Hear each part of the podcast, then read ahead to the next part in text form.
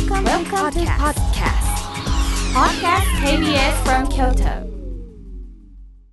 隅田隆平の浜栗顧問の編令和4年11月23日放送分のポッドキャストとラジオクラウドです。隅田隆平の浜栗顧問の編。浜栗リスナーの皆さんお元気ですか？私が弁護士で俳優で文豪の隅田隆平です。今夜もえー、ゲストをお迎えして木村秀樹先生ですね。絵師のもう京都の至る所で木村先生の壁画をね京都のお住まいの方でまあ見たことないっていう人はいないんじゃないかなっていう木村先生でいらっしゃるんですけれども後ほどたっぷりとそのね今日は絵師としてのお話っていうよりも半世紀前の日本のロックの黎明期をはい。しかもこの京都を発から発信してたっていう時代が確かにあったんですよ。京大の西部行動であったりとか、丸山野音とかっていう話をたっぷりお聞きしたいなっていう、あの、急にこの番組秋からちょっと京都カルチャー路線ユースカルチャー路線になってびっくりしたとかってね、つあのツイッターでつぶやいてくださってるリスナーいらっしゃいましたけれども、えー、こういう感想もいただいておりますよ。ラジオネームけむりさんい、いつもありがとうございます。俳優で文豪で弁護士の墨田先生、先週の河原町のジュリー、懐かしく拝聴しました。一つ下の妹も河原町のジュリーをしっかり覚えていました。当時の街並み、映画館のお話を聞いていて、今とすっかり変わったなぁと何か残念な気持ちです。河原町のジュリーも住みやすい街がいいです。昨夜は、あこれだから11月22日に、えー、メールいただいてるんですけれども、21日ですかね。大阪フェスティバルホールで沢田研二、ジュリーのコンサートに行ってきました。74歳、とってもパワフルでした。で、えー、この沢田研二さんのこのジュリーさんの方、ジュリーさんの方っていうか、まあ、元祖ですよ。沢田研二さんとも、まあ濃厚な関係にでいらっしゃったのがその木村先生なんですよ。その話も、えー、後ほど出てくるとは思うんですけれども、えー、結構ねあのー、私よりも先輩の方の記憶を喚起する回やったみたいですね。先週の増山さんの回が京都府男性60代、えー、ラジオネームバイブ2世さんからいただきました。えー、墨田先生、こんにちは。ラジオネームバイブ2世と申します。16日の放送大変面白かったです。昔の京都の街並みや出来事が次々に頭に浮かぶ指折りの神回となりました。ありがとうございます。ラスト近くの話題となった伏見桃山キャッスルランドのジャッジャパンジャムには私自身が観客として参加していたので何十年ぶりかの記憶が蘇りました。やっぱいらっしゃるんですね。うん、3組目のサザンの演奏は無事終わりましたが4組目のハートという外国の外国人のバンドが演奏中。野外ステージの天井が雨の重みに耐えきれず真ん中から M 字型に崩れ落ち最後に出るはずのビーチボーイズは全く見られない一日でした。服装から明らかにビーチボーイズの不安と思われる人々が雨の中呆然と立ち尽くす中スタッフがえー、もうやらへんし帰りって冷たい言葉もあったな。増山美濃さんのこと初めて知りました。ぜひまたゲストにお願いします。ありがとうございました。ということであの収録後もね増山さんとそのねジュリーの世界の舞台になった裏寺裏寺町の方に、えー、ご飯行きまして飲みに行きましてでね、もういろいろ話が多岐にわたり盛り上がりまして、増山さんが、もう今日京都泊まろうかなって。あんなんね、女性に言われたことないですよ。ほんまにもう、ま、これがね、えー、女性やったらなと思いながらね、増山さんがね、ポーっと酔っ払ってね、うん、ええ感じになって、もう、今日帰らんとこうかなってね、言うてはって、で、まあ、そのまま京都泊まられて、えー、でね、その、ね、収録の時にいろいろあの、ヒポクラテスたちの舞台で、工人口で、えー、言ってたじゃないですか、あの、大森和樹監督の映画の舞台になって、えー、エキストラで出演してっていうね、またそこの、ま、記憶を喚起された増山さんが、そのロケ地を次の日また巡ってはりましたよ。それはあの、Facebook とか Twitter にアップなさってたんですけど、いろいろね、こういうラジオで話すことによって記憶が喚起されるのは、その喋ってる方もそうやし、聞いてくださってる方もそうなんかなとは思うんですけれども。でね、あのー、皆さんね、えー、今日、今日というかね、最近私がこの京都カルチャー路線を、まあ、進めてることに関して、まあ、今日特にね、音楽の話になると思うんですけれども、まあ、あのー、この番組5年聞いてらっしゃる方はご存知だと思います。私が音楽全く門外観やっていうことで あので、だからちょっとね、えー、不安なんで、バッキー井上さんを今日は、はい、ハマグリボーイとして申し訳ないんですけども、お越しいただくということになっております。でね、えー、そういうカルチャー路線もいいけれども、やっぱりね、今まで通り、下世話リーガル路線はどうしたんやという方も、下世話リーガルバラエティ路線ですか？っていう方もいらっしゃるかなとは思うんですけれども、これまあまあ、下世話とかじゃなくてね、ちょっと、あのー、ちゃんと言わなあかんな思ってた話題が、えー、この1週間ございまして、というのも、あのね、ちょっと前に話題にした MBS のありがとう浜村淳の件ですよ。はい。えー、ありがとう浜村淳で、浜村淳さんが、あのー、ね、えー、先週お亡くなりになった松原千明さんの、その亡くなった原因に関して、まあ、あ何の根拠もなく、憶測で、まあ、えー、個人のそういう名誉を、まあ、低下させるような発言をしたということで、一部で話題になってるんですが、あの、私もね、そのリアルタイムでは聞いてなかったんですよ。リアルタイムで聞いてたんは、カミソリ負け弁護士軍団の長谷川くん。長谷川聞いとるんですよ。で、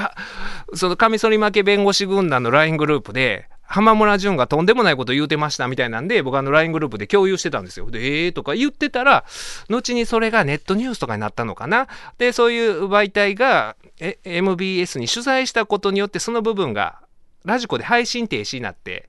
うん、なんか音楽が流れてるというような状況をやっと聞いてるんですけど、あのー、でね、えー、ホームページではまあ謝罪するというような内容にはなってるようなんですけれども、それもあんまり事実確認のないまま発言したとかっていうような形なのかな。で、あの、おそらくね、だから根拠なく言った話を根拠なくね、ここで批判するのも、それもまたおかしいと思うんですけど、あの、これは私の憶測なんですけど、で、あれでしょその、浜村淳さん自身の、自らの口からは謝罪とか一切ないまま、もうこの1週間ぐらい経ってるわけでしょあ、今日火曜日に謝罪があったんですか浜村淳さんの口から。あ、そうなんですか。あ、なるほど。あの、よかったです。ちゃんと今、佐山さんが訂正してくれて。だから、その、この、多分そこで、この何日かあったわけですよね。うん。そういう綱引きというか、スタッフと浜村淳さんとの間で、なんか、あこれは謝罪してもらわないと困る、訂正してもらわないと困るみたいなやり取りがあったっていうことなんですかで、そっか、でもね、その、おそらくじゃあ、あの、そんだけ時間がかかってるっていうことは、問題になってから、あのー、しばらく、なんていうのかな、その普通すぐにそういうので謝罪したりとかすると思うんですけど、そもそも MVS のそのスタッフが、その問題が大きくなってることを浜村さんに伝えられなかったのか、うん。あるいは伝えたけども浜村さんが謝罪を突っぱねてたのか、うん。ちょっとそこはわからないですけれども、なかなかでも、あのー、他の番組やったら、その発言がもし仮に別のパーソナリティが言ってたら、番組終わるレベルの話ではあるとは思うんですよね。だからあのー、ね、えー、コロナ禍で一度、ナインティナインの岡村さんが、まだ一人でやってらっしゃったオールナイトニッポンで、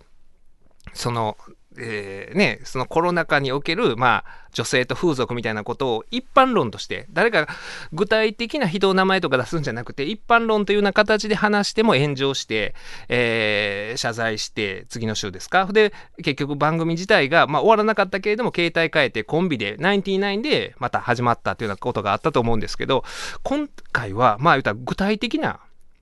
ね、あのそういうお亡くなりになられた方がいてその人のそういうね社会的評価を低下させるような話を根拠もなく言っててでその時にあの「ありがとう娘」は訂正してたわけでしょ？番組内でそんなことをどこにも書いてませんよみたいなことを言っているのにもかかわらずいやそうじゃないと載ってたと。確かに。でそ、そんな記事どこにもないわけでしょ？っていうことを言ってる時に、この止められないっていうね、体制が、だから、あのー、ね、えー、オリンピックの時の、まあ、それこそ女性蔑視の発言とかで、えー、あの森喜朗さんがね、あったじゃないですかあ。女の人の話は長いと。ただ、このオリンピックの組織委員会は、あ女性の委員がわきまえてるからそうはならんっていうような、むしろ多分ね、あの、うちわの、なんですかね、えー、ネタ的に、その、うちの女性委員は、わきまえてるって言って持ち上げるつもりで一般的に女性を下げるような発言をしたかと思うんですがそれでまああ炎上したっていう時あってほんで結局組織委員長を降りたでことがあったと思うんですけどもあの時に私がいやこういうことってあの今回オリンピックの組織委員会のトップやから一般的にこう社会的に問題化したけれども例えば関西ローカルのねえー、名物パーソナリティ、年配の人をやったらこういう人平気でいるでと。うん。だからあの元気もりもり森吉郎という関西ローカルの番組が仮にあるとすれば、同じような話をしても、もうそんなん今言うと飽きませんよ、森さんぐらいで終わってたんちゃうんかっていう話をしたと思うんですけど、まさしくその状況ですよね。が行われてるっていうことで、で、やっぱりそのラジオっていうのは、テレビと違って特殊といえば特殊なんですよね。その、まあ、あ極端な話、がっちりとスポンサーがついていれば、まあ、その、その人的関係が強固であれば、まあ、番組内容の遺憾を問わずずっと続くし、で、そういうことが可能な 媒体なんですよ、テレビと違って。で、そ、あの人のことだけじゃなくて、例えば私、あのこのスポンサー、この番組、ね、えー、スポンサードしていただいてるね、桜の社長と、懇意に個人的にも講演してるんですよ。で、私とその社長との蜜月、蜜月関係が続く限り、この番組も、あの、私の発言内容以下に関わらず、お続くかもしれないし、あそれわかんないですよ。わかんないですけど、なんかそういう特殊な媒体ではあるんですよ。で、だからそこを、ね、あのー、そうなってきた時に、その、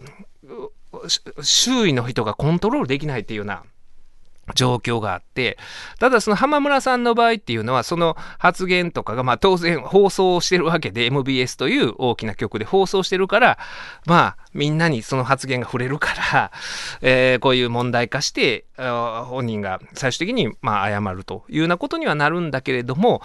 そのいっぱいあるんでしょうね。これ世間一般でいくと。ね。きっとそういうまあ組織のトップにいる人で誰も何も言えへんみたいな実際ねあの僕もね過去に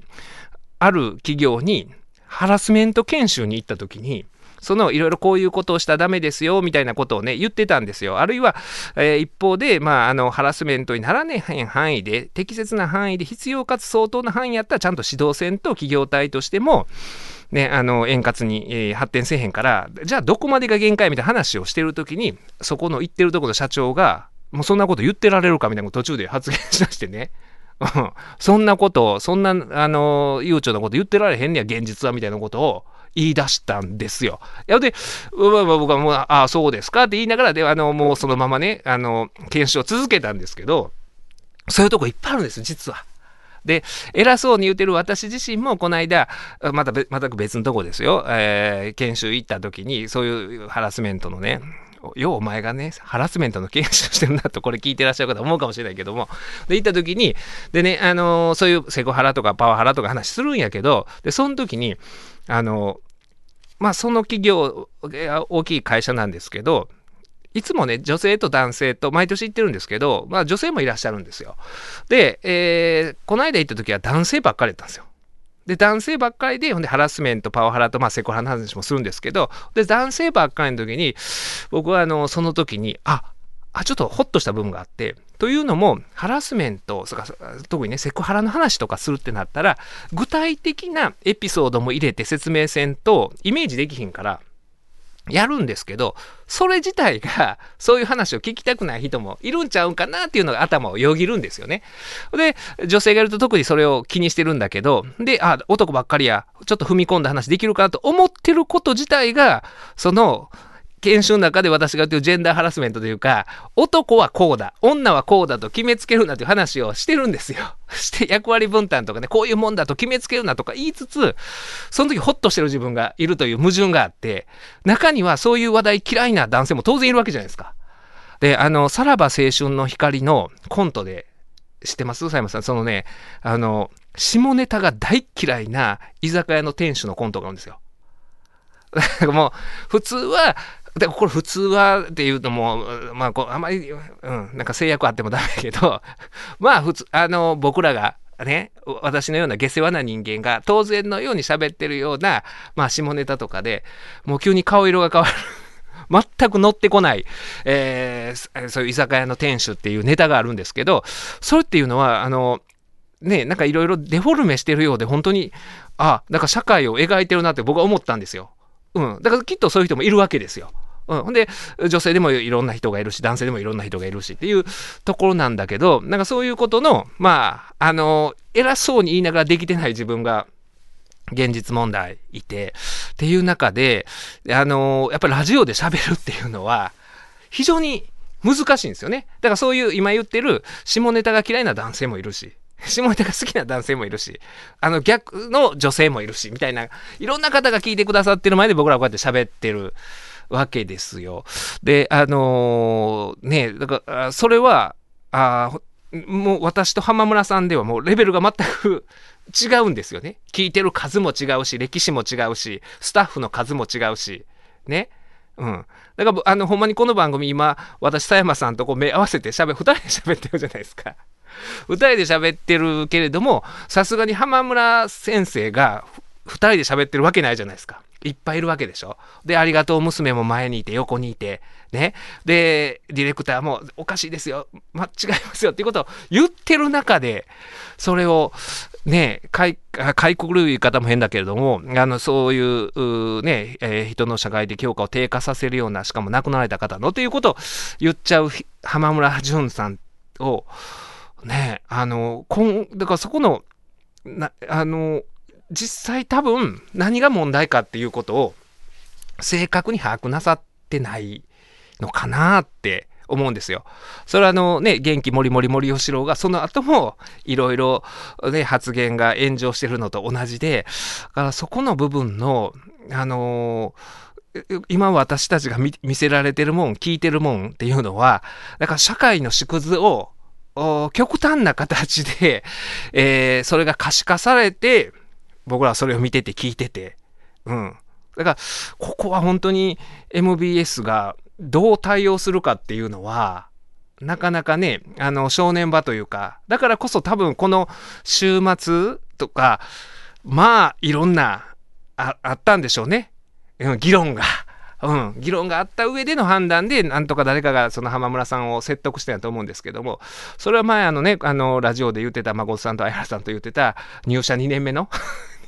右も左も分からん人がその役させられたかもしれないですよ。うん。しかも東京の大学出身とかで、いろいろキー局受けてて、で、あの、MBS に、えー入ったけれども、あ全然あの、関西のこと分からんみたいな2年目の人が、お前とりあえず行けよみたいな感じで、あ言わされたんかもしれんけれども、なんか、本当にね、このラジオっていう媒体っていうのは特殊なんですよ。そのスポンサーと喋ってる人、人的関係が強固であれば番組が続くというような特殊な状況もあるんで、そういう中で、えー私もね、あの、萎縮することなく、自由闊達に、ただ、そういう人を傷つけるようなことは、極力少なく。極力というのは、どんな発言でも嫌な気がする人はね、当然いるとは思うんで、えー、ね、佐山さんお願いしますよ。私はまだ45歳、まだ聞く耳ギリギリあります。ギリギリ。はい。聞く耳持たんようになったんで、ほんまに言うてな。ちゃんと忌憚なく、ほんまに。うん、お願いします。もうその時は、あーもうね、静かにもうカフを下ろします。隅田隆平の浜栗顧問の編。今夜のゲストは、絵師の木村秀樹先生です。あ、こんばんは。こんばんは。よろしくお願いいたしまあす。のー絵師って言うけど、はい。まあ絵を描く人での方が正確やと。なんかみんなこうこの頃アーティストとかね、はい。美術家とか言うけど、そんな偉いもんじゃないっていうふうに思ってるんでね。絵を描く人そう絵を描くということで、うんはい。で、あのー木村先生を昔からあーご存知なバッキー井上さんもあ先月に引き続き出演していただいています。よろしくお願いしますあ。よろしくお願いします。はい。というわけで、えー今日は木村先生に、その、もう半世紀前になるんですかね、そういうロック黎明期を、であの、私、この、モジョウエストという本をお読ませていただいたんですけど、まあ、その本当に壮大なお話で、ええ。ーい今この番組でこの番組5年やってるんですけど、うん京都でやってるのに全然そのなんだろうな京都の歴史とか、うん。そういうことについて触れてなくて京都でやってる必然性がないラジオを5年やっちゃってたなっていうのがあって、うんうん改めて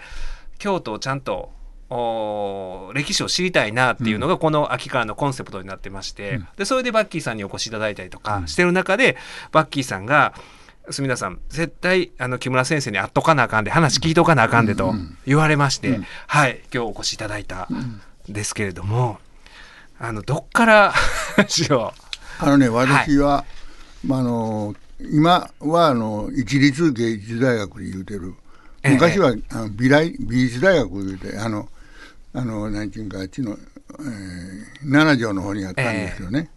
その学校のデザイン科をで出てはい、でそのままその学校の講師をしてたんですよ。講師に、はい。でちょうどその頃が1960年のはじ、えー、64,5年の頃だったんはい、でね、60年半ばに講師半ば、はい、でそれで非常にあの70年安保に向かっていろんな大学がみんな閉鎖したりとかして、え。もうもう授業がほとんどなかったんですよ、はい。でそのために、えーもうなんかみんなで、まあ、あの学校におってもしょうがないから街出て何かやろうっていう、はい。あのあのそういう形でムーブメントをやろうっていうことで,、えで当時は、まあたまあ、笑い話になるけどあのあのピンクにあのピンクのね色あの絵の具を溶かしてあの水にやって、はい。でホースでかけてピンクレインとかねそんなこと言うたりしとったんよね。そう当時あのなんていうかハプニング。あ今今はあのパフォーマンスっていう言い方するけど、昔はハプニングって言ってね、ええ。でそういうことをしたりするようなその集会みたいなえムムーブメントをやってたんですよ。はい。でそれがこうあのある時あの兄弟のあの西部行動っていうのが、はい。あの大島渚とかああいう人たちが映画のために使ってたんですよね。うん。はい。でそこが空いあの空いてるからって言って、文文党っていうあのあのどっちかというとアナーキー、えあの要するに文とはい。文党っていうアナーキーの人たち、それから無政府的な人たちが僕の動きをえらい関心持って、僕はもう政治で右左言うのは嫌やったんやけど、まあ、彼らは右左やなしに面白いことやったらええやないかっていうのでそういう連中が僕と仲良くになったんですよ。はい。であのそれやったら西部行動を使ったらどうやって言ってそれで一番最初にやったのがモジョウエストだったんですよ。モジョウエストというイベントをなさったってモジョウエストっていうのはね マディ・ウォーターっていうブルブルースシンガーが、はい。あのサンフランシスコのハイドアシベリー、ね、のとこでええ街中であの街であのフリーコンサートしたんですね、えでその時に「I got my mojo walking」というねあの歌をはい。歌ってみんなでこうあの連れ持って行こうっていうふうな歌を歌ったのね。えでそれを僕はな僕らなんかそのなんていう当時あのレコード探すしがまだ喫茶店でロックとかブルースなんかかかってなかったんですよ。えはあはあはでもう、まあ、ゆ徐々にあの縄文とかそういうところでかかるようになるんですけど。そういうロック喫茶っていロうのまだ、はい。まだあったみたいななかったみたいな、えでそんなレコード探して。であのえラジオもあのなんちゅうかあの周周波数の違うあのウィーっていうなあのアメリカのあああの短波ね。短波あれでこうロックを聴くみたいな。ぐらいしかロックが入ってそこない。入ってこなかったですね。でだから全くわからんかったような時にそのマディ・ウォーターの「モジョウォーキング」を聞いたん。街中でわーっとやってね「あいごとまあモジョウォーキングウォーキング」ってみんなでわーって、これをぎあの八坂の上から八坂のあのあのとこから市場に向かってみんなみんな集めて、やらやれたらええなっていうようなことを思ったんやけど、そんな簡単にいかへんかって。ほんだらそれを言うてるうちに西部行動という兄弟のあれが、はい。うまいことやったらできるでってことになって。でそこでモジョという名前でやりだしたんですよ。西部行動が僕僕あの事務所が兄弟の近くにあって、まあ、西部行動もすごい近所なんですよ。であそのでロックのおそういう聖地やっていうようなことは、まあ分かってたんですけど、それがすごい抽象的にしか理解してなくて、うんうん。でそれをあの木村先生の本を読んで、うんうん。あそこでもう最初にそういうロックのイベントをやってっていうのが木村先生がなさって。そうそうそう。だからそれまではそういうの使ってなくて、演劇とかでは使ってたっていう。大島渚さんとかああいう人らがなんか実験的にやっとったよね。あそこの西部コードっていうのはそもそも管理してるのはそのあの当時はえあの英検っていうのを管理してた。映画研究サークルが関係してる、はいあ学生がサークルで管理してて、で今はあのあの西部コード連絡協議会協議会っていうのが管理してるんですよ。あいまだにそういうのがあるんですかあねでただね、あれ、いまだにつこれ、よう考えたら、50年近く続いてるんやけど、はいなんであのものがそう続くかいうとね、基本的に規約を作ってないんですよ、自由にしてるんですよ。規約はないんですか？ないんですよ。でただ感覚的に、はい。こいつらやばいとか言って、やったらあかんとか、そういうようなことで来たから、だから変に規約をなんか作ってたら、もうどっかでその規約との関係でガタガタになってたんやけど、規約はないから、フレキシブルにどこまででもいけたんよね。そういう協議会っていう形はあるのに規約すらなくてなかったそうでも当時の西部コードってそういう下馬棒とかが転がっててうんっていうような時代ですよね。そうそうそうそうそう。ただ、西部行動にあんまりそういうのは来なかったですからね。ああそうなんですか、うん西ちょっとあの真空状態みたいになってたからね。ええはあはあはあうん。でこのだからあのモジョウエストのおライブっていうのがその伝そう説その今になのってるっていう。ああいゴッドマイモージョウォーキンの文字を取って、えでやろうということで,、えであのビル・グラハムっていうあのアメリカにプロデューサーがおってフィルムはイーストとかウエストとかやったんだよね、えでそれの真似して歌ウエストにしようかっていう。えっていう。そその前にあの東京でもやってらっしゃったんですね日比そう谷でそうそうそう。それはだからイーストやったんよね。イーストで。はあはあはあ。だけどいあのこっち帰ってきたらウエストにしよう。ウエストで。そうっていうことだったんですよ。でそこに登場した人がすごいですよね。そうそうもう大体当時のあもうややこしい時代でね、はい。グループサウンズのグループサウンズの実力のある人、はい。まあまあいえもっと分かりやすく言えばブルースができてブルーまあロックっていうのは大体ブルースが発展してロックになるわけね。はい。なってきたわけですよ、大体ね。まあ12小節であのなんちゅうかそういう簡単な音楽の繰り返しっていうね。でそそういうベースになったことをややれたグループっていやまあまあ言えばあの、えーえーゴールデンカップスとかもそうですよね。えーそれから、えーえーちょっと今名前出てきたまあそうスパイダーズえ？あスパイダーズはねああのちょっとあのほんまのグループサウンド。ねあのなんていうかどっちかというとそういうブルースをやってない。はあのあのえっ、とまああとで思い出せなまあそういう どなたがいらっしゃった？そういうそうでまあ京都でいうと村八部とか。ね、もうもう藤尾君やら完全にブルースから入ってるから、というようなバンドがあのほなんかだけが残っていったの、えであとはもうまあ言ったら俗にまあここでちょっと言うた方がええと思うんだけど芸能界とその違いを違うわけやね。あ。そその芸能界っていうのはそういうなんていうか芸芸協っていうのがあって、えで芸協っていうのがあってそこにオーケストラがおって、えはい。で要するにバンドがおってでそれの作曲する作詞作詞家協会作作曲家協会っていうのがあって古賀正夫やとかそういう人らが所属してたわけね。はいだからそういう普通の人たちはう歌がうまいけどそういうとこに入らんと美空ひばりもそうなんやけど歌はうまいけどやっぱりう曲作ってもらわないかんわね。ええほいで後ろで演奏してもらわなあかんね。はいそしたら芸芸協っていうのに入らなしょうがなかった、でその芸協っていうのが、まあ、中心になって存在しているのが今も続いてる芸能界なあ。のでわ我々はあの別に曲作ってもらうんでいいわけ、はい。バンドバンドでやっとんねんから、はい。C も自分らで自分らがえあのあのケツまずいたケツまずいたって言うたらいいわけやから。そういう歌をつ C にしてるわけやから。だからそういう意味では芸能芸協に入る必要ないわけや。あその一方でそのまあもう芸能界のど真ん中にあるような、うん。そういうえー鍋プロから、うん。そのジュリーと、うん。あがあやってはったピッグですか、うん。証券と、うん。をそのおだからそれはスーパー GS みたいなこと言われたんですね。よね。あの振り返ったら鍋プロはそうやけど、はい。鍋プロっていうのもすごいやっぱ新しい一つの集団やったんやね。あ当時は？当時は。50年前はそうそうそう。そんなあのアメリカの歌をそのままコピーしてやったりとかするようなはいメンバーを集めてやっとったんやから、だからあのこ古賀正夫に頼んでなかったんやから、あははははね、だからすごい。でか彼らはいち早くテレビとひっついたから、えわーっと広がっていくねんけど、えな非常に新しい流れやったんよ。あそうかだか。らままだその芸そういうい今だったらナビプロとかホリプロ言うたら、うん。もうね大手プロダクションやけど。芸能界にぐ君臨してるように見えるけど、はでもなんかだなかったんですよ。あだからなんかあの今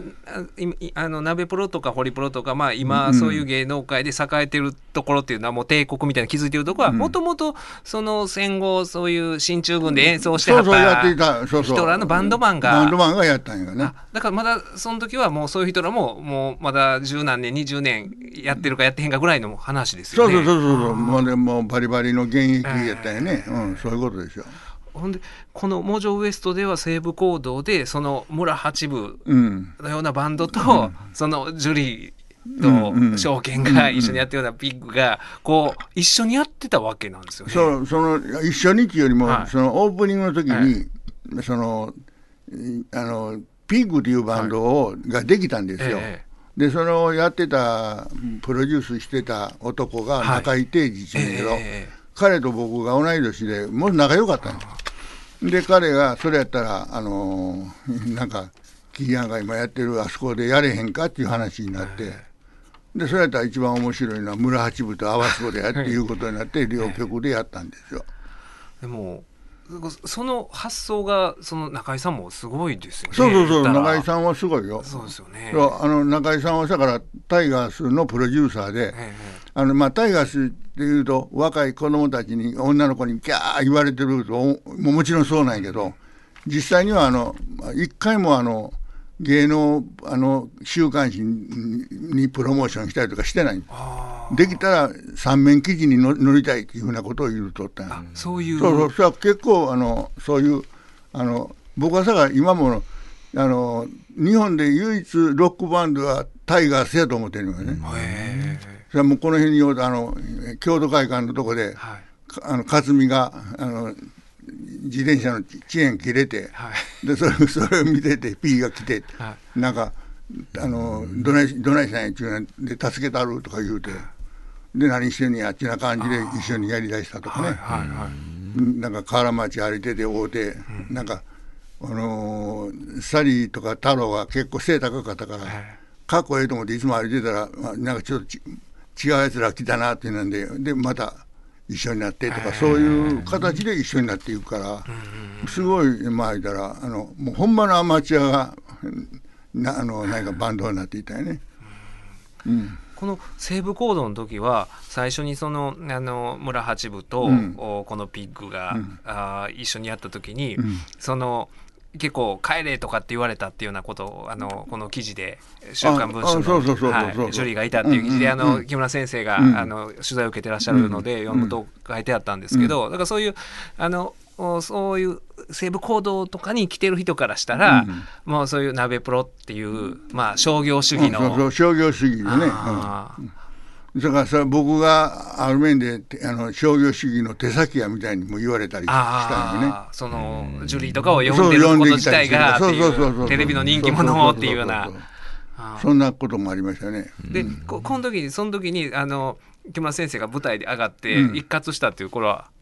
あまあそうそうそうそう、もうそれは得意やったんやね僕は。それそういうのが。うん。それからステージから、はいあれステージからね一括するっていうよりも、はいステージを黙らそうと思ったら、ええ一人のやつに「お前これ出てこい!」って言うて一人を言わなあかんねんね。あもう特定してそうそうそうそうそう。ほんだらそいつなんかよう出てこんのよ。ほんだらみんなもあまた言われるかもわからんっちゅう。なあだから調子に乗って群衆でわーわー言うてても大体それでいつも抑えてたよね。あ一人をこうもうピそうそうックアップしてお前出てこいっていうことによって。でもその時はほんまに出てきたら芝居たるぐらいのぐらいの。あもう腹据えてなあか んねん。な。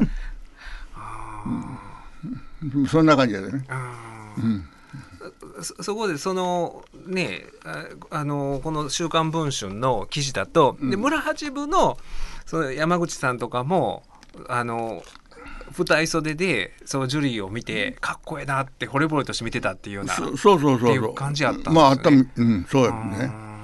だからまああの沢田って、あのああいう綺麗な顔してるけど、えものすごい喧嘩す好きなんや。ああなんか聞きますそう。ねほんでね大体ねあのゴリラみたいにごっついやつはあんま喧嘩弱いね、は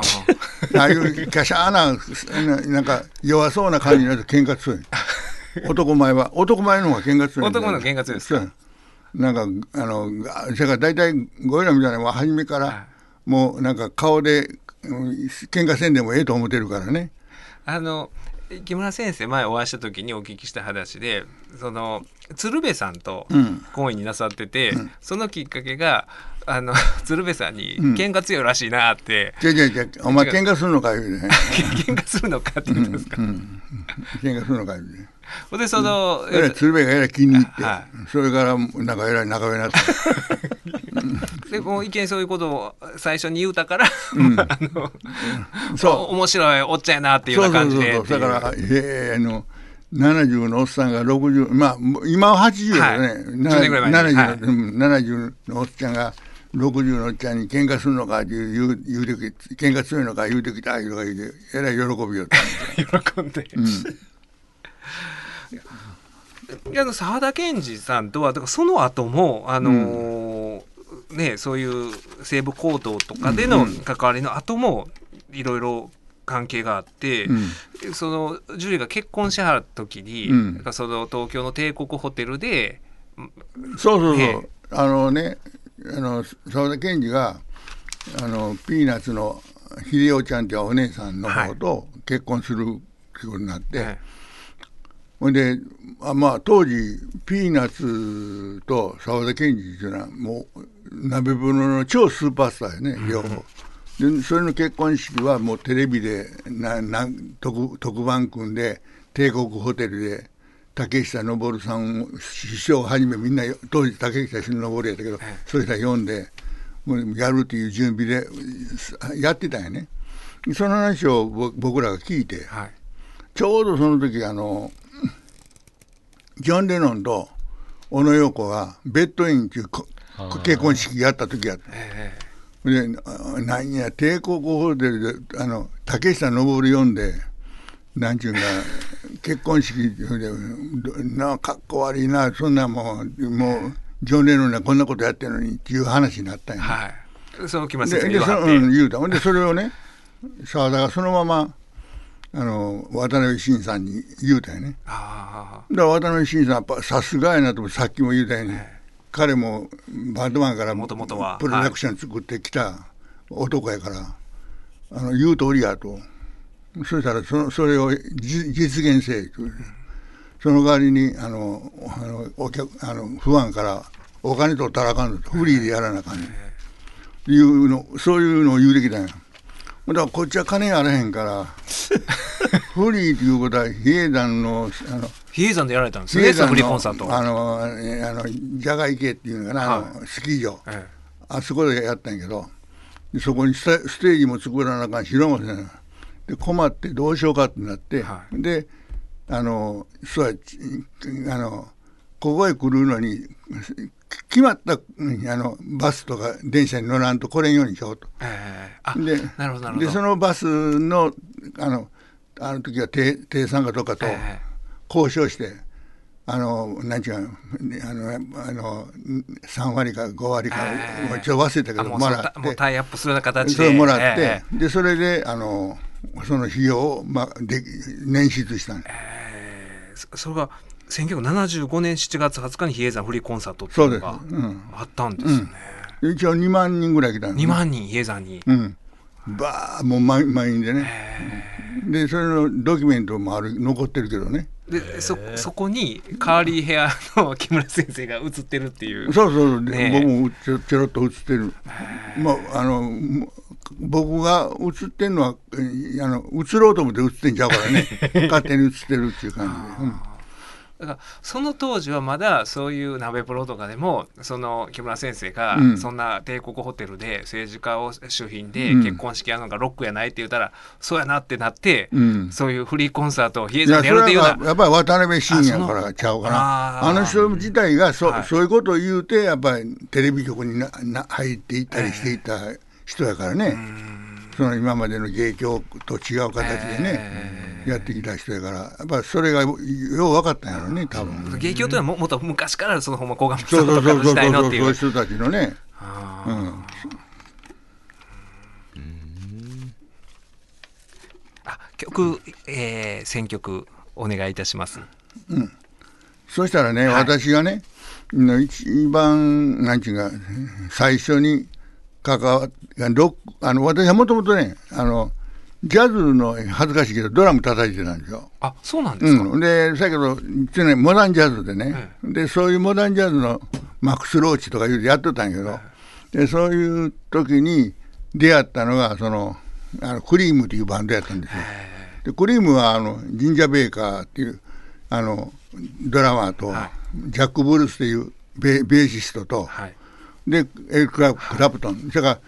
エリック・クラプトンはあのロックっていうかブブリティッシュブルースやね、出てきて、で2人はジャズのの名手やったよね、でジャズとロックがひっついたクリームっていうバンドができて。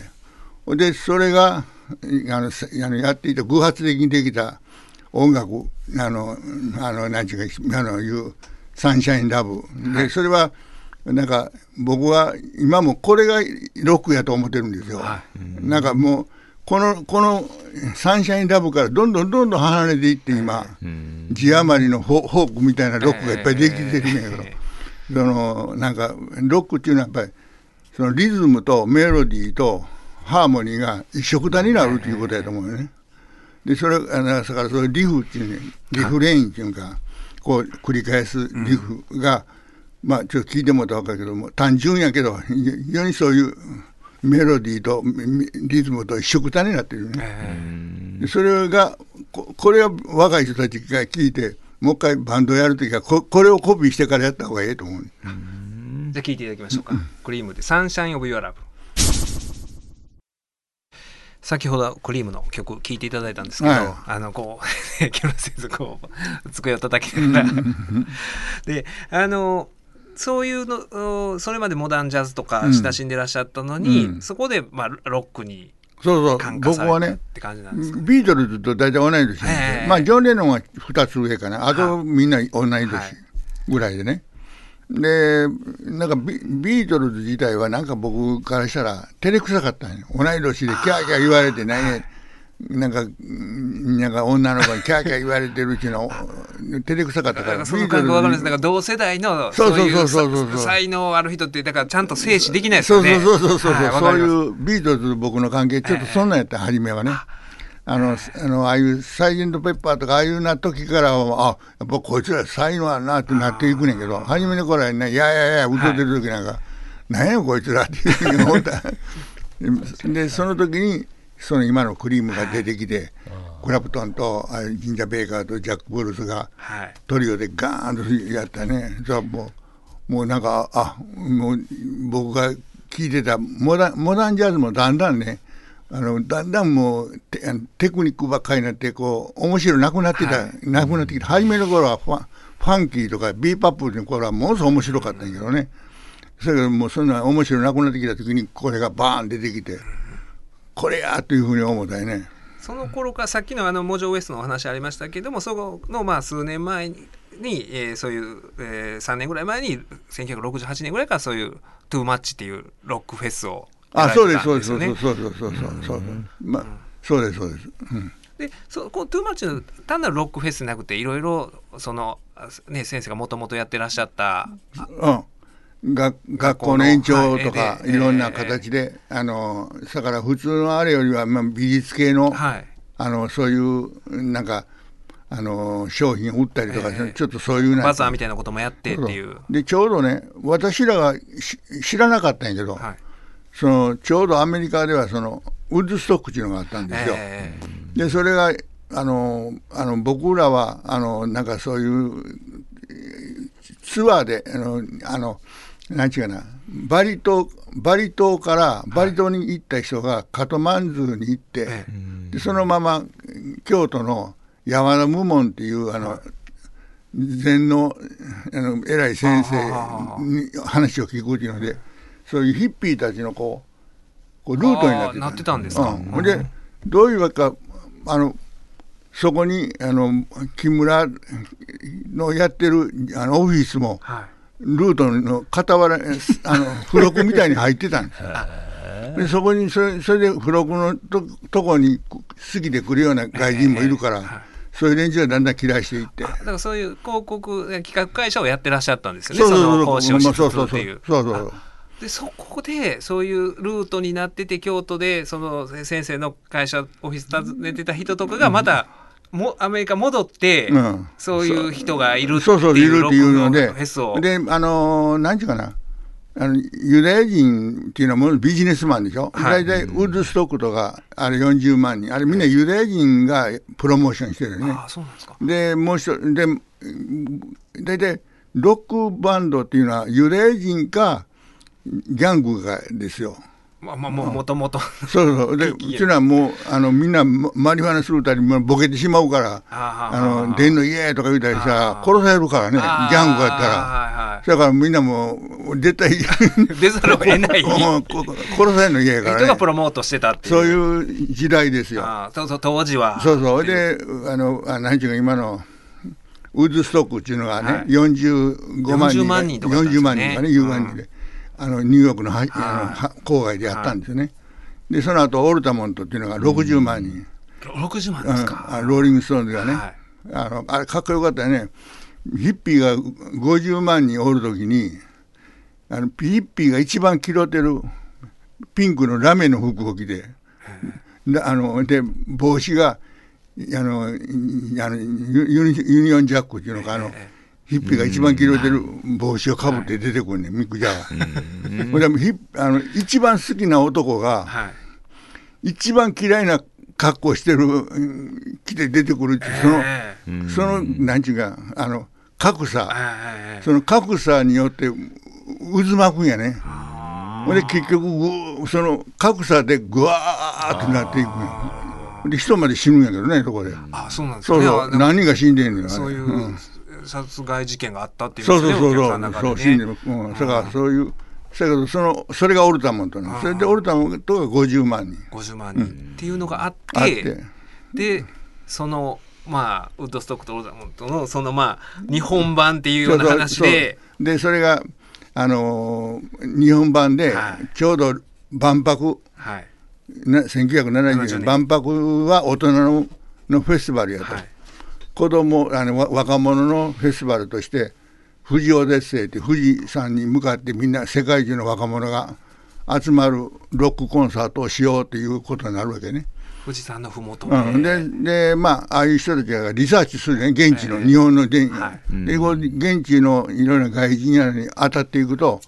さっき言ったルートの中に僕のも付録で入ってたから。そのルートで日本にうん。木村先生がいると、そうそうそうそう。だからもう彼しかおらへんっていうんで、ええ僕にあのひ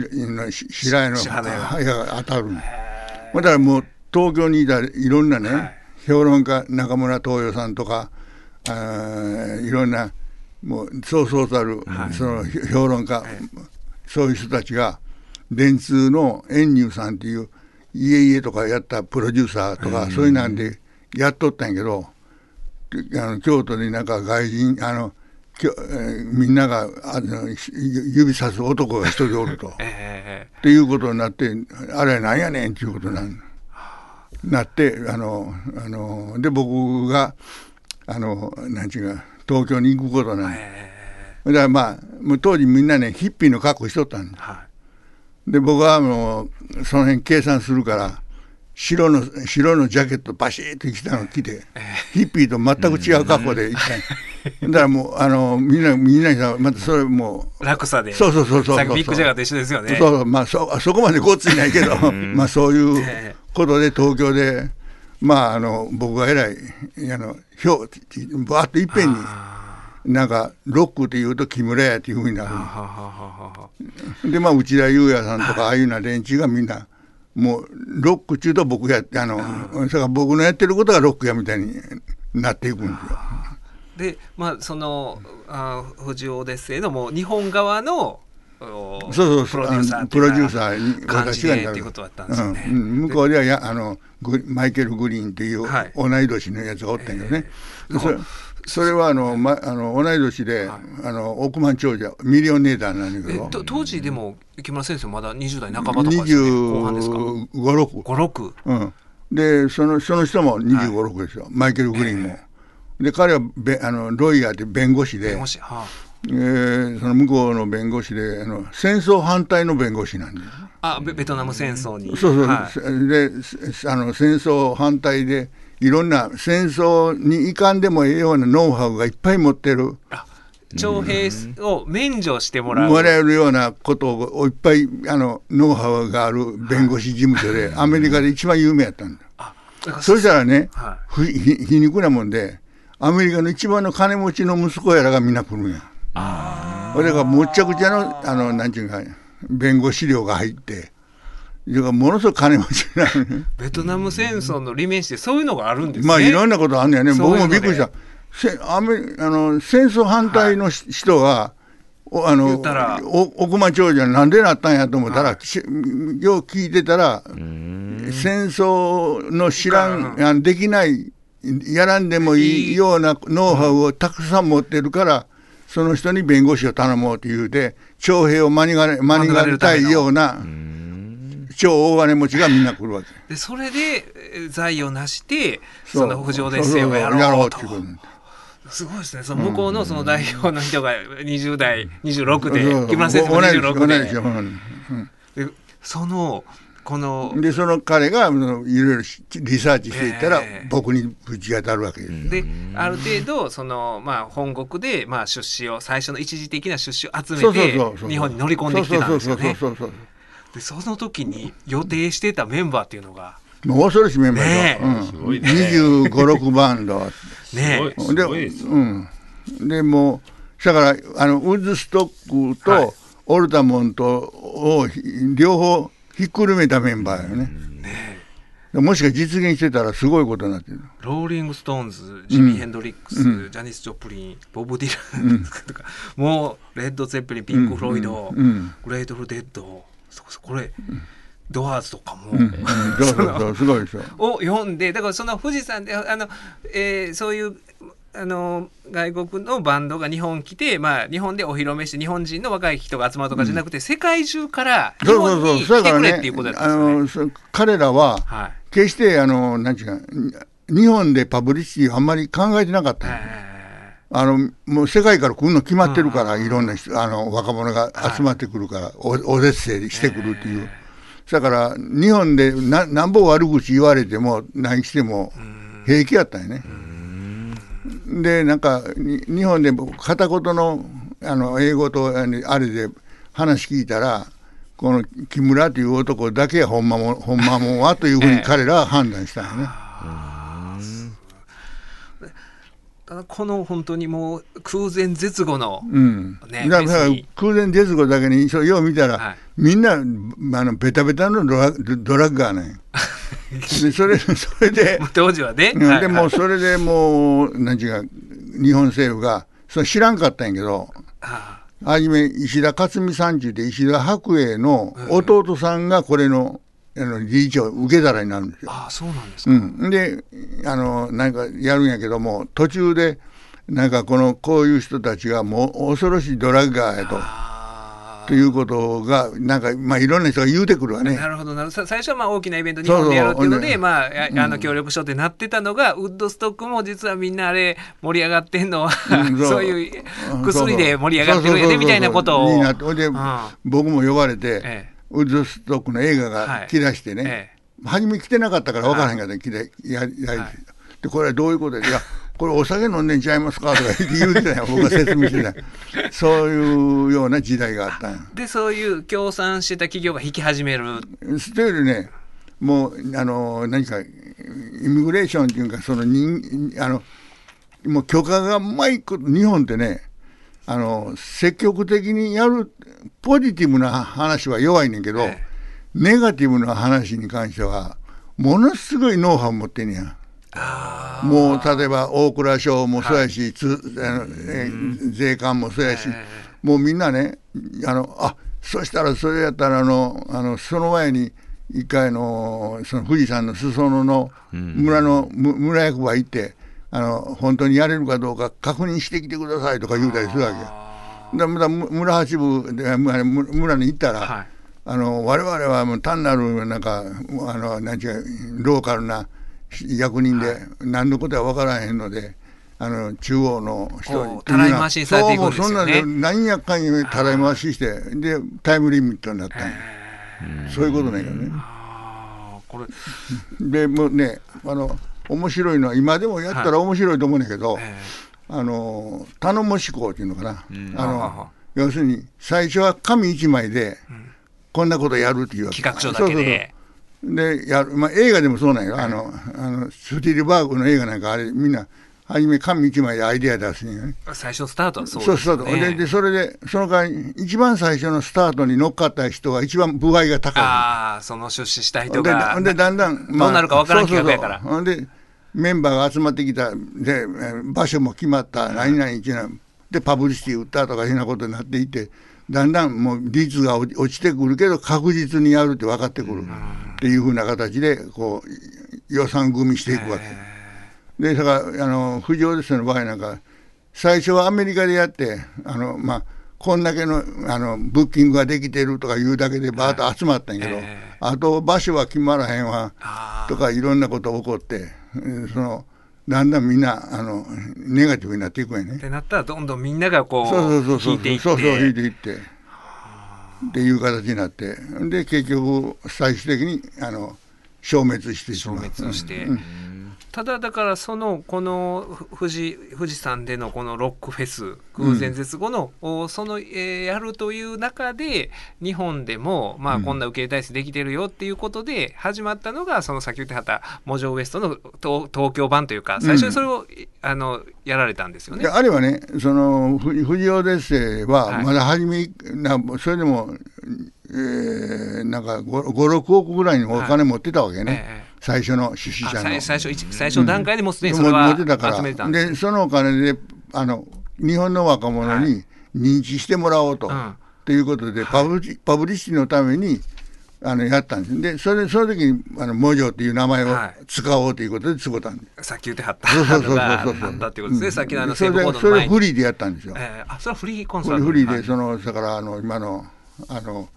日比谷野音で、だえから日比谷野音でそういうあのコンサートをやることになった。一番最初は成茂茂っていうあのギタリストの、はい。か彼はあのあのブリヂストンの金持ちの息子やったからね。10円コンサート。成茂茂とあのあのあの京都のチャーボー、はい。柴田 あのチャーボーが2人はオルモントオルタモント見たんや。あ見に行ってうん。現地に、うん、それは偶然やで。ババラバラや。ああバラバラではい、うん。それでもうチャーボーはあのあの絶対日本制制覇したる言うて、ええ京都に帰ってくる。なるほどなるほど。ほんで村八部でそうそうそうっていうことにつながるわけですよね。そうそうそうそうそうでその西武コードやる前にもうその日比谷野音でやってらっしゃってそうやってたんですそれ成茂茂が初め10円コンサートっていうのやってたからねはいまあ今で言うと100円コンサートかはいな、ね、やってたのねでそれを引き継いであのもうあのふあのねギャンドルフっていうプロダクションからええ。容疑お金持てるからパブリシティ代を。あはいはい。だからぼ僕らは全くフリーでやった。あそう宣伝広告費用。ででそこに出てきたのがチャーやったりしてるえーまだ。チャーとスモーキー・メディソンについて金,、あ金子マリとかね、はいはいはい。一緒に出てきたり。ハッピーエンドも出てるハッピーエンドも。ハッピーエンドはね結構ロックやであれ。はあのハッピーエンドはだからその日本語でロそうそうロックックそうそうそうそうそう。あれ。そうそう僕はハッピーエンドはロックやと思うね。であのなんちゅうか名前もかっこいいもんね。いやー確かに、ねハッはいピーエンドってね、その木村先生の中のあのロックやと思うでっていう、うん。ロックの定義って何なんですか？まあロックの定義っていうのはもうなんかあのねあのゆうやさんやははい。ふあの不良っぽいのがロックやと思うてるねあちょっとあの矢沢でもそういう嫌いがあんねん。はははだから僕はそんなんとちゃうと思うねロックっていうのは世の中をストレートに見てははい。シンプルにそれを表現して、えでなんか分かりやすく、いい簡単にそれを言うてでしかも自由な気持ちでっていうのがロックやと思ってるんですよ。あのこのね京都のフォークソングっていう本の中で木村先生がインタビュー受けてらっしゃって、うん。その中でストレートでシンプルでイージーでフリーってあのめっちゃシンプルですけど、うん。すすごいですねこの4つのこと。これあのその前にもあのパッキーさん伺ったんですよ、うん。木村先生のロック。こういつもストレートシンプルでイージーで古いって言わはるのがかっこいいやっていうので、うんあのおっしゃってて、うん。だからそれはもうだからジャンルを問わないっていうことですよね。そうそうそうそうそうまあもちろんねロックを音楽的に言うと、はい。あのブルース10 12小節、24小節のブルースが基調になってはいあのやるあのなんか、うんまあ、すコードも数が少なくて、シンプルでっていうもんやけどだけど基本的にはあのやっぱあの僕はジョン・レノンなんか見てるともう社会なんか戦争反対も言うてるし、もういろんなことやってるやん。はい。やっぱあれがロックやと思うね。なんか人間としてあの芸人としてじゃなしに人間として立ち上がるっていう人間が歌うにやっていうことだよね。なんか芸人って言ったら、はい。ああのみんなを喜ばしたらええだけやろ。うん。ええ要するにいや喜んでくれる技技を持ったらええ。よ。技っていうのはチャチな話やと思うねんね。僕は。わざわざちうん、だからもうもうそれこそストレートにはい。生き様をこう伝えていくっていうのか。その木村先生インタビューでも書いてらっしゃったんですけどそのマイケル・ジャクソンで、うんがあのなんか象徴的なその芸人の象徴的な存在やっていうようなことを言ってはったんですけど、それからね、あれ、1990年までに、にあの80年代、バーッとマイケル・ジャクソンが出てきて、もうね、あのジャクソン5っていうか、もうねう子供のもう3歳か5歳ぐらいから芸人でしょ？で、その芸人がプロジェクト組んでやって、そのその極地まで行くわけやね。で、確かにあのスリラーとかああいうのは、すごいもううん芸事としては最高に近い、はい。あの一つの演出も含まれてるし、いろんなものが含まれてるでしょ。で、そこまで行ってしもたから、なんか、もうみみんなすぐやることなくなんねんね。せ精度は高いですけど、そのまあ人間的かどうかって人言ったら間的って言うたら芸人やからね。あ芸人がやってることっていうのは、あの、なんていうか、それは芸人でもあの都町長とかね、ああいう人らはまた命かけてやっとったわけやから、まあちまあ、芸人は芸人の一一つの世界はあると思うねんだけど、でそのあのマイケル・ジャクソンが出てきたために、今の若い子は初めから、もう初めからなんかダンサーになって、はい。ダンスっていうのはね、ステップがあるから、一個も面白いないね、あれ。あステップがあるから、あんまルールが厳しすぎるんよ。あだからあの、もっとなんか自由にあのやる、だからロックは12小節でもうええ加減なんよね、もう。だからそういうふうな中でいろんなクリエイティブなものを発揮するということやと思うよね。だからそのげ芸の精度が高まりすぎて、うん。皇族の人もまあそっち側に進むようもうになって。みんなそうそうみんな知りあの後後続けみたいになって。それから吉本の芸人がでもうはびこね笑わしたらええっていうようなことになってくるわね。あお前でもおっしゃる意味がその、い今のそういうお笑いで言っても、うん m 1とかもう競技みたいになってるんですよね、そうそうそうなってもうる4分の中でどんだけ笑わすかとかで、うんそのやっぱりだから漫才もそうですけど、うんうん人格と芸に、うん。えなんか齟齬がないと、うん。おおあのだから都町長とかミスわからないとか、あんな時は、やっぱ命がかかってるよね。なんかもう全然違うと思うわ。だから芸芸と人格が離れちゃってますそうそうよね。離れてる。そうそうそうそう。だからそこがもうその人間が出てるのが、まあ音楽でも、うんうん。お笑いでもそういう。それはあの今の韓国の BTS、はい、BTS ですか名前。あ BTS そうそうそうそう。ですねあれもねもう国家予算でやってるわけでしょ？あまあまあもう国家的プロジェクトになってますもんね。ね。だからああそこまで行ったら全然やっぱあのななんぼ素晴らしかったかってなんか面白いのよね。なんかその新しいなんかね街っていうのはね、はい。あの新しい人がこうロングヘアでやっててで次 G レントで出てきたらロングヘアのやつがちょっと恥ずかしなって若いやつが。だだ俺らも知りどこうっていうのは、まあ、そういうことの繰り返しのはずなんやね。それがなんか蓄積されていくなんて情けないと思うねん僕は。なるほど。うん、ねえ。だから若い子はもう今までの年寄りあの今までのあの街を偉そうにやっとった連中より俺らのはかっこええねやって次登場してこんと、もう僕らはそうやったからね、えーなんかあのあのそういうフォークとかねでわわー髪の毛伸ばして、なんやあの人らっていうような感じで出ていったからね。でそういうことのあのこう新陳代謝というかこう繰り返しがなんか一つのクリエイティブなものに変わっていくと思うよね。そうですよね。でやっぱりで人間っていう形でやっぱりあの政治にも関心持ち、はいなんかいろんなそういう社会的な一つのあの文化にも関心持ちっていうようなことにならないかんのに、もう笑わしたらええだけになっていくみたいなね、なんかことは僕はあのそれからサンマヤラでももともとなんか奈良奈良のおもろいおっさんお男の子やったのが まあまあそうですよそのうね。ちになんかやってるうちにわしが芸人やとか言い出しよ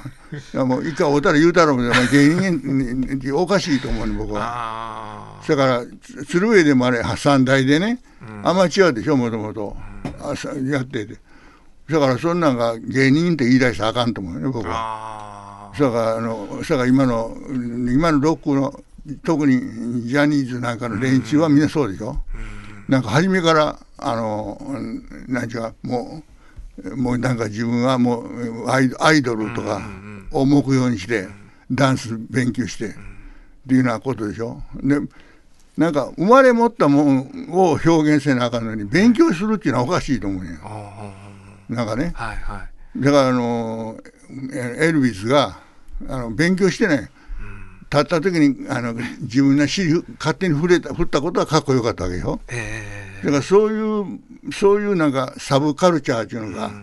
今までになかった文化がこう次から次から出てくきた時代はマイケル・ジャクソンで終わってしまった。えそっかもう技術をこうそうそう技術のそうそうそう。技術を洗練させていくっていうね、うん。職人のし社会になったでそういう今評価されてる人にまた評価されんとあかんみたいなになっちゃってますもんね、うんうんその否定してのし上がっていく時代やったはずが。今ねほんままたあの m 1の話あれですけどその今権威ある例えばダウンタウンのまっちゃんうんうんうん。にどんだけ評評価されるかが一つのステップになってるっていうのは、ようなそれはそれで競技みたいなんで面白いかもしれないですけど。ゃんとかあの浜ちゃんとかは、は結構あの尼崎での、前でアウトローやん。尼崎なんて。あまあそのね、うん。従来の あの言うたら権威を否定してっていう時代はあのぐらいまではあったんかもしれないですね、うん。お笑いでも。だからそれをねあのメジャーになったら忘れてしもてんねん。なんかねだからなんかははあのまっちゃんの衣装をつくあの担当してますとか言ってなんか紹介されてる。何やねんと思う。なんかそんなふうになってくるんやね。だ話が。その木村先生のあのホームページに載ってる若い頃の写真とか見たらかっこいいですよね。そのあほんなんかボブ・ディランみたいな。日本で。あボブようボブ・ディランって言われたよね。うん。50何年前に、うん。ああいう人がいたんやなっていう、うん。なんか僕らのうちのおとんの昔の写真とか見てもなんかもう七三で受けてて、そういうまあもちろんもうサラリーマンのうん。子だからあれなんですけどだからそのに26の人がその幻に終わったとはいえ、その富士山で世界的な、そのねロックのフェスをやるっていうのの日本側のプロモーター、まあ、あのプロデューサーとして選ばれてうん。ずっと動いてはったとかっていう時代って、うんす今では考えられないですもんね。考えられへんねほんまに。だから過渡期やったんかないろんなことが。でで非常にサブカルチャーっていうのがあの現存してるカルチャーうん。と違うなんか新しいカルチャーをみんな求めてたのもあった。あったよね。可能性みたいなね。それはファッションもそうやし、はだからああいう山本よ山本関西なんかみんなあれ山本関西も僕えらい結構好きやってねああそうですか。ああいつ応援団やったよね、え。で応援団でお前あの応援団やったら、まあ、自分応援あのあの舞台で応援団やったらええやないかって言うたんや。ーはでそれやってからあのだんだん調子に乗って、はい。であのあのなんか最後デビッド・ボーイまで読んだりしていくんやけどね、はほんまよ。だから僕は主にい自分の一番あの当たり前の普通のことやったらええわけよねロックってそういうもんやと思うねん。なんかあのまああのなんかけ喧嘩弱いのに喧嘩みたいなこと言うのがロックとちゃうと思うね僕は。ストレートでシンプルでイージーでそうフリー。そうフリー。うん、シンプルですけど本当に、うん。うん。まあそまあ僕の絵も、は絵はそのそれで描いてんねんけどね今、あのね木村先生がその神に絵を描くんじゃなくて、えーその社会に絵を描くんやっていうそうそうそう。あね、うんうん、そうそうそう。書いてらっしゃって。そうそうそう。ん。そそれでプロデュースやってたんよね。でね大体プロデュースっていうのは僕が2 5 6年やってた時は、大体怖い人がやっとんねん大体。筋 筋もん、まあまあ当時はねそれはそうですよね。あ守ったるとか言うてやるわけね。はい。で守ったるとか言うてそう工業ですもんね。工業やから。うんでだからこんな僕らがなんでアマチュアでこんなことやれたかっていうのは、あのなんちゅうんか違い保険の西部コードっていうのがあったからなんや。あでそこでいろんなことやりだして。あそうかそうか。うん、でそこにもしがヤクザやら来たらもうどつかれるでわみんなに若いわ連中に。ねもうそのそう兄弟の中のもんだからそうそうそうそう。で、うん。ユダがそういう大学の自治とかもあるからそこはそういうアウトローの人も入り込む余地がないんですよね。なかったんですね。なるほど、それでプロデュースできるようになってでそれで街に出ていくようになる。だからまあそういうなんか時代の必然性みたいなのがあったんやろね。が50年前京都でそういうことがあった、うんそうです。隅田隆平の「はまぐり顧問の編」令和4年11月23日放送分のポッドキャストとラジオクラウドでした。